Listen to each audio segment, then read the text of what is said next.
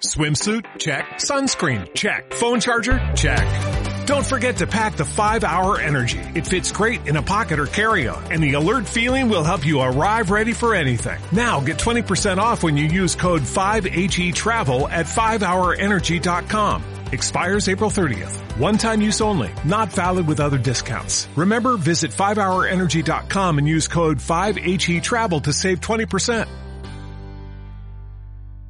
Esto es Punto de Encuentro.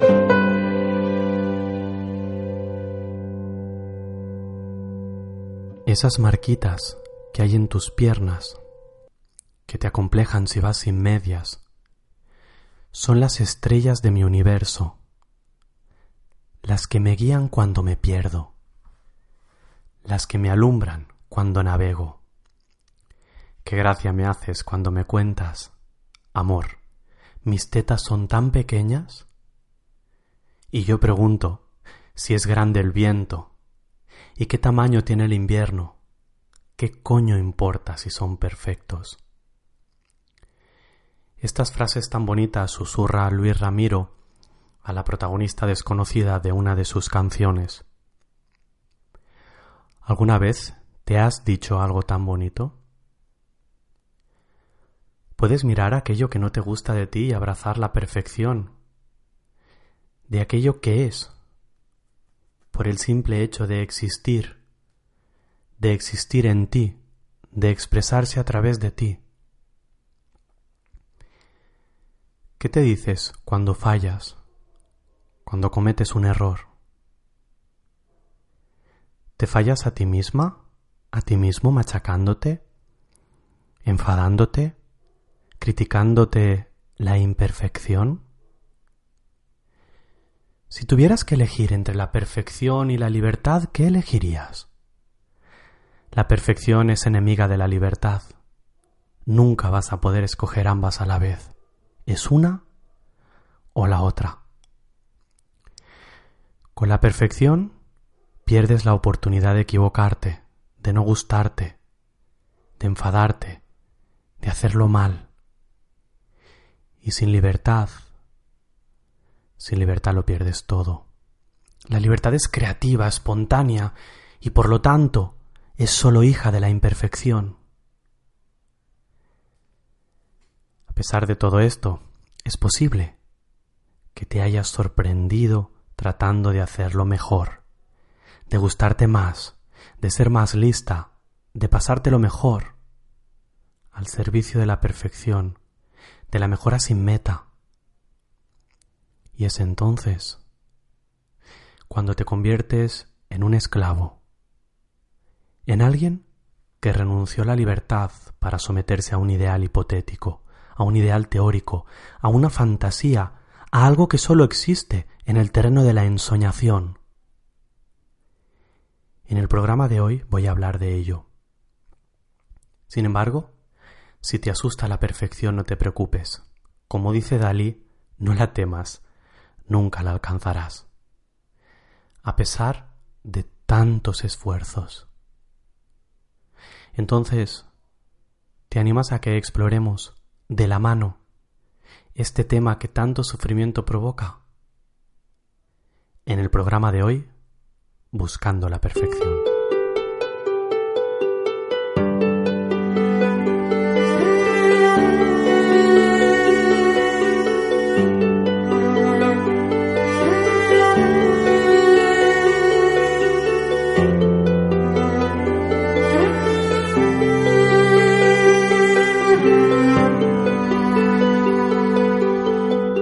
Punto de Encuentro. Isaac Palomares.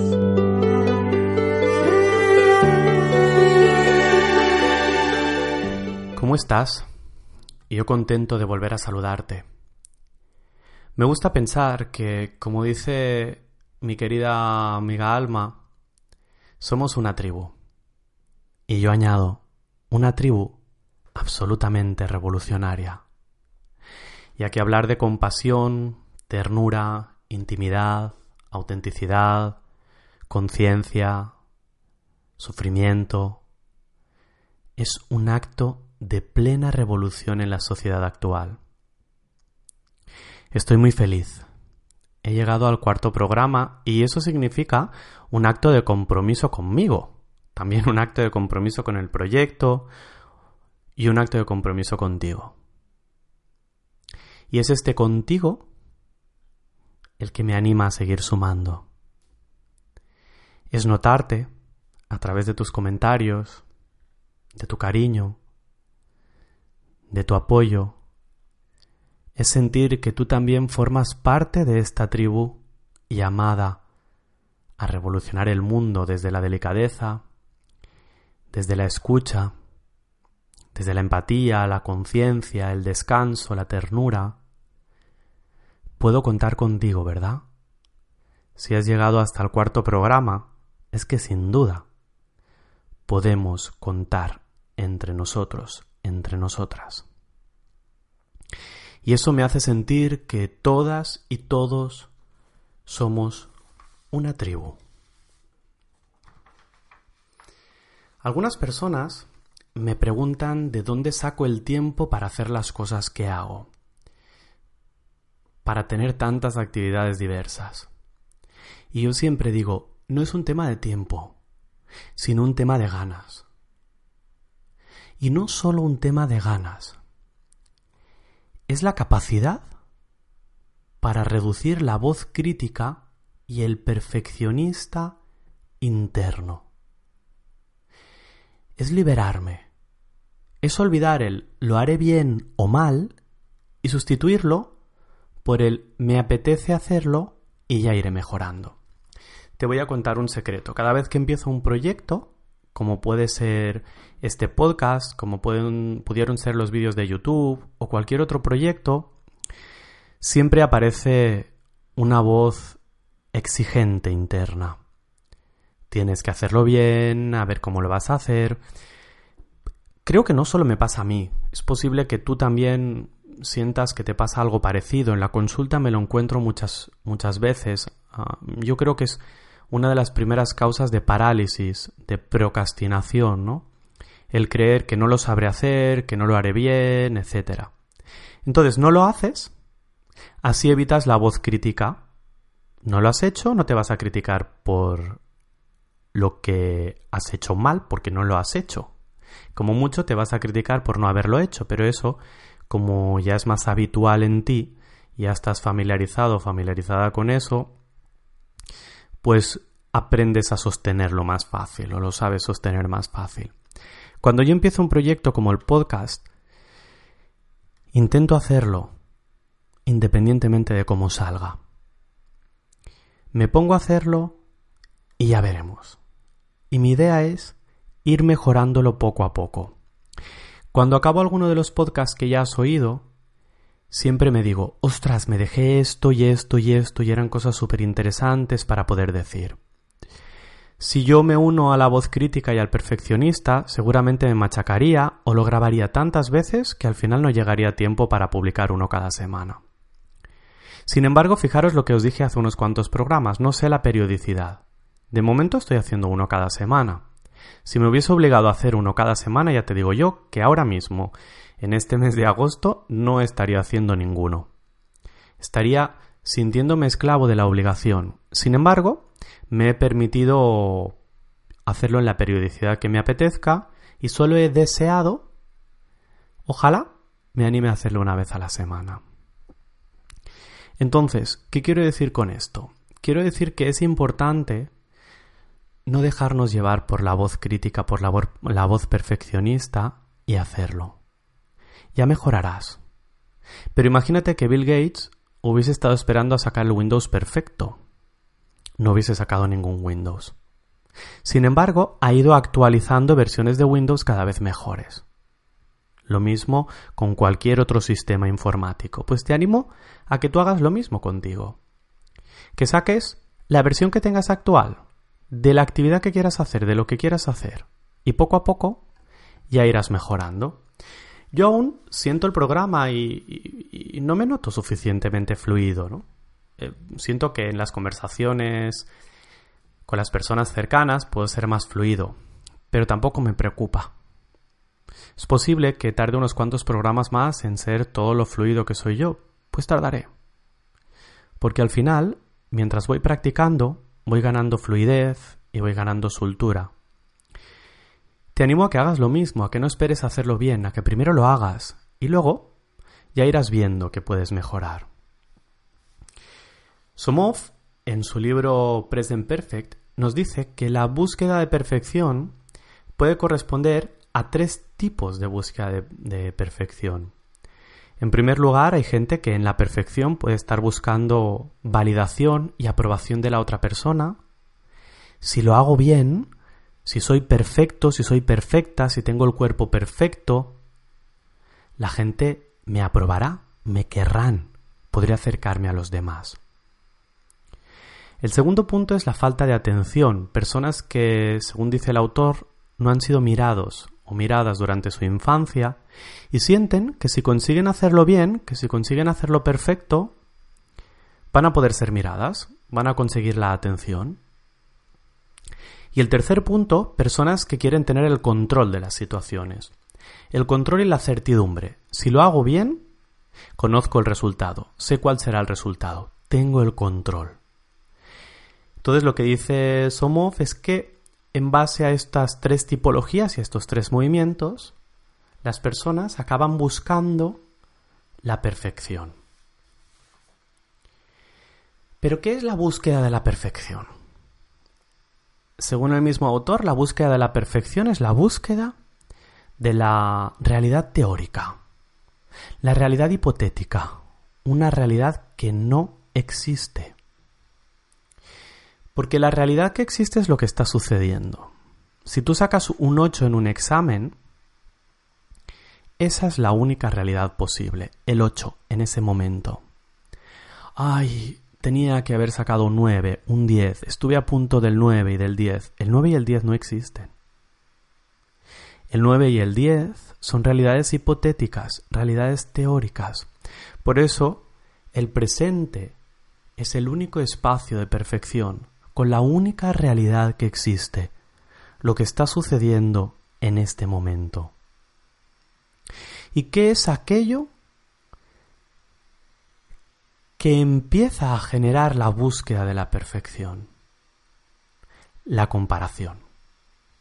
La comparación es el primer paso para tratar de conseguir la perfección. Te comparas con los demás, te comparas con la realidad hipotética de la que te hablaba, no la realidad real, ¿no? En la realidad hipotética eh, tendrías el cuerpo perfecto, eh, sabrías de aquello que quieres saber, conseguirías hacer la tarea perfectamente, pero es una realidad que no existe. Y te compararás con otras personas que sí lo han conseguido y pensarás, ostras, ¿cómo puede ser que esta persona lo haga tan bien? Sobrevalorando aquello que te gusta de la otra persona e infravalorando aquello que estás haciendo tú. Por ejemplo, es muy fácil que tú empieces a tocar un instrumento y en vez de fijarte en personas que están empezando a tocar un instrumento, te fijes en aquellas personas que llevan mucho tiempo tocando un instrumento. Y entonces digas, guau, es que en comparación con mi vecino, qué mal toco la flauta. Ya. Porque acabas de empezar, entonces es normal que al inicio esa sea la manera en que tú tocas la flauta. Y no es ni mejor ni peor, es la única manera posible ahora. Somov dice también que el perfeccionista busca la perfección. Sin embargo, el realista la percibe. Puse esta semana una frase, esta misma frase en mi Instagram, en Isaac Psicólogo, porque me pareció súper bonita, me pareció súper interesante. ¿Qué quiere decir? Al final quiere decir que aquella persona que busca la perfección está continuamente buscando cuándo o cómo va a poder hacer que eso sea perfecto. Mientras que la persona que no busca la perfección, lo que hace es observar la realidad tal cual es. Y en la realidad tal cual es, percibe que las cosas ya son perfectas como son, que las cosas ya están bien como están, porque la vida no es un estado fijo, la vida es un proceso. Y entender que hay una manera perfecta de hacer las cosas es ver la vida como una fotografía física, como una fotografía.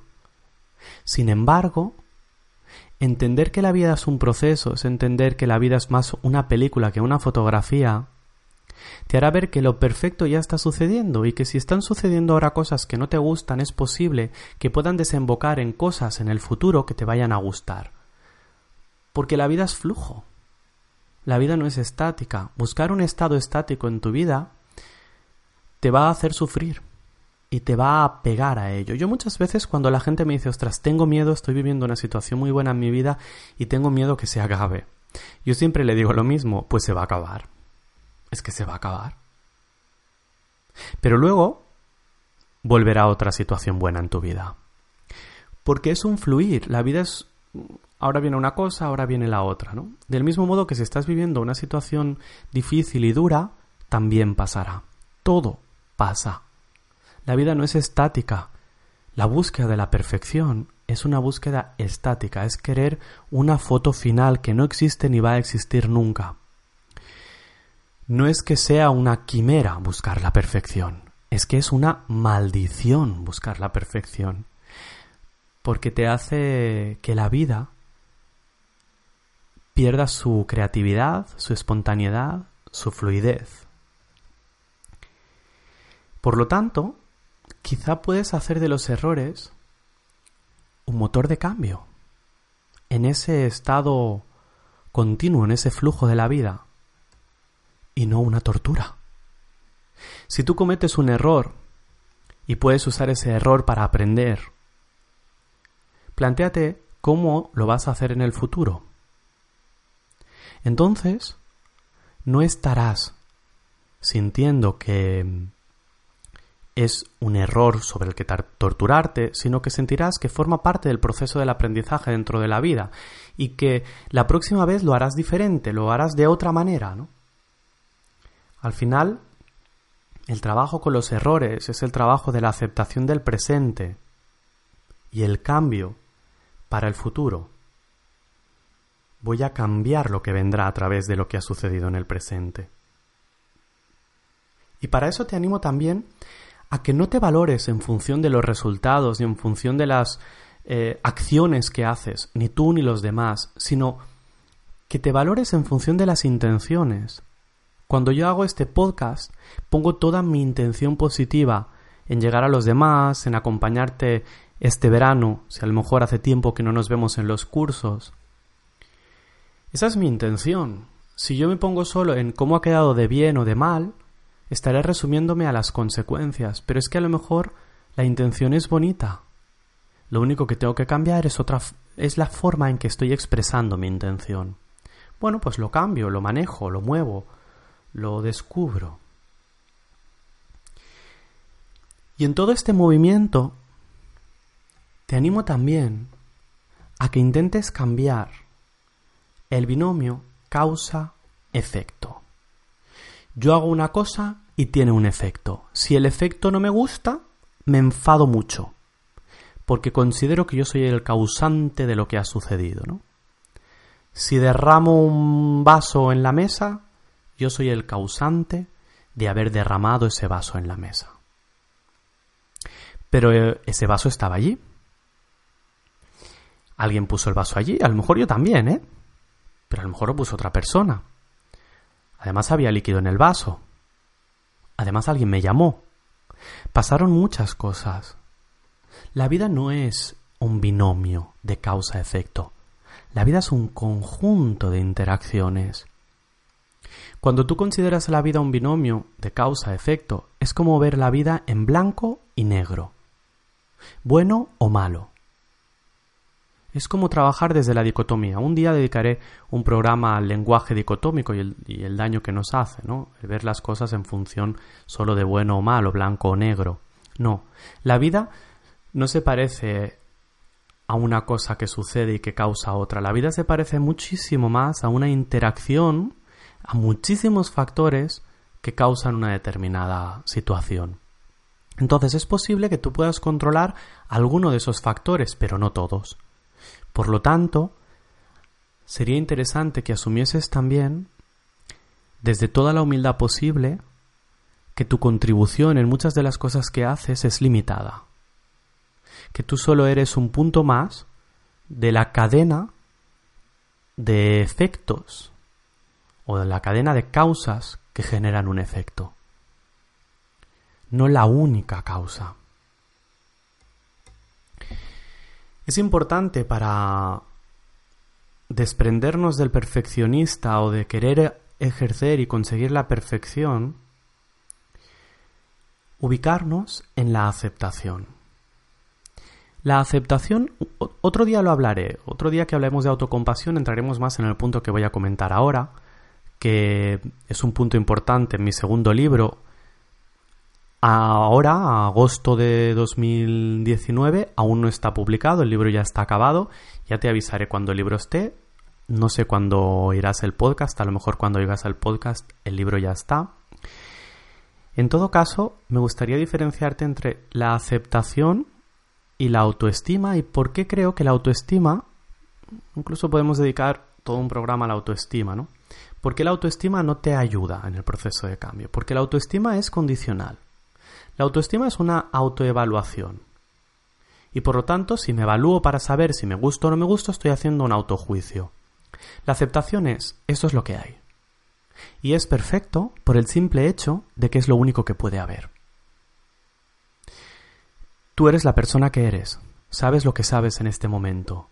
Y la perfección y la definición de perfección tiene que ver con es perfecto porque es la única opción posible ahora.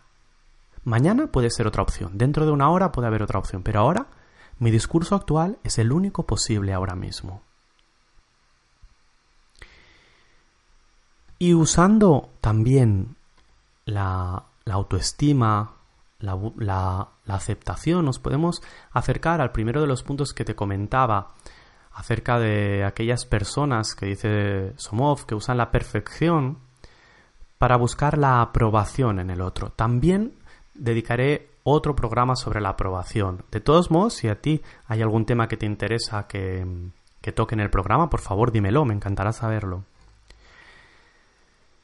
Pero lo que dice Somov es que al final la búsqueda de aprobación es la búsqueda de la dependencia.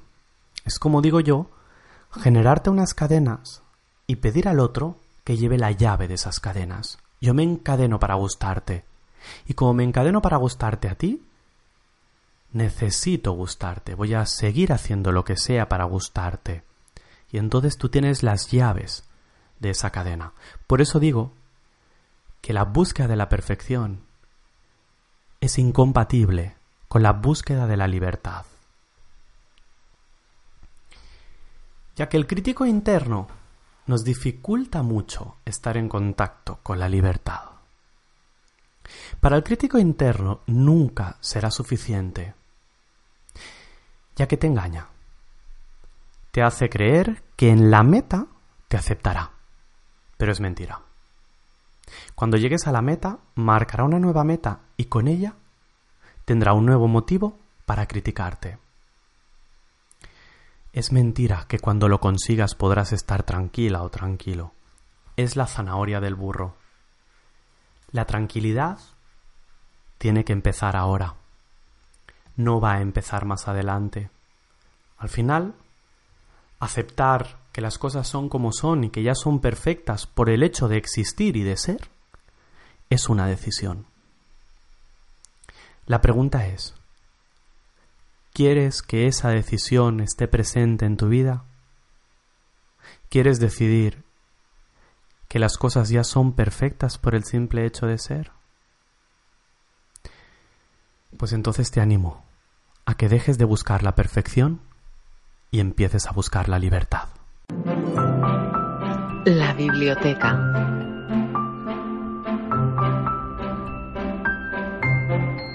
El libro que te voy a recomendar hoy es un libro llamado Present Perfect de Pavel Somov. No he encontrado el libro traducido al castellano. Ah, si alguien, si tú lo encuentras y lo quieres escribir como mensaje, pues será fantástico para la gente que, que lo quiera leer y no conozca o no pueda leer en inglés.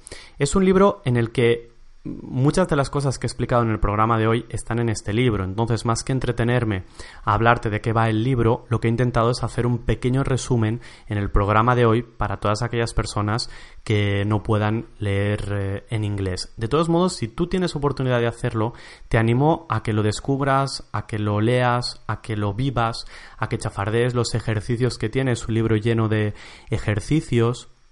Y si no puedes leer en inglés, no te preocupes. Como te he dicho antes, espero que mi segundo libro eh, salga pronto y allí hablo también em, del crítico interno, del perfeccionismo, etc.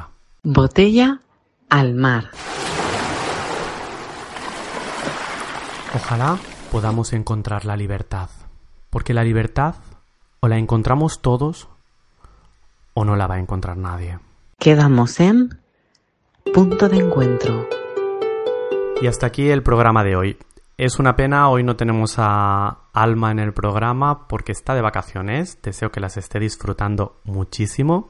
Y en mi voluntad de que esto no sea una obligación, sino un placer, vamos a ir teniendo la sección de Alma en función de las posibilidades que eso nos dé, igual que la periodicidad del programa va a ir siendo en función de aquello que me apetezca, me vaya bien o pueda.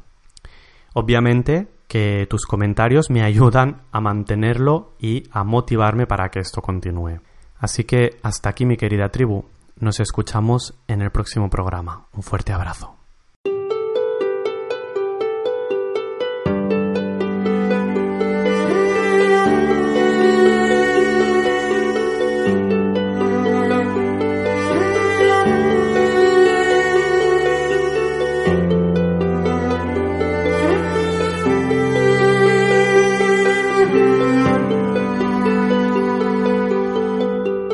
De encuentro. Isaac Palomares.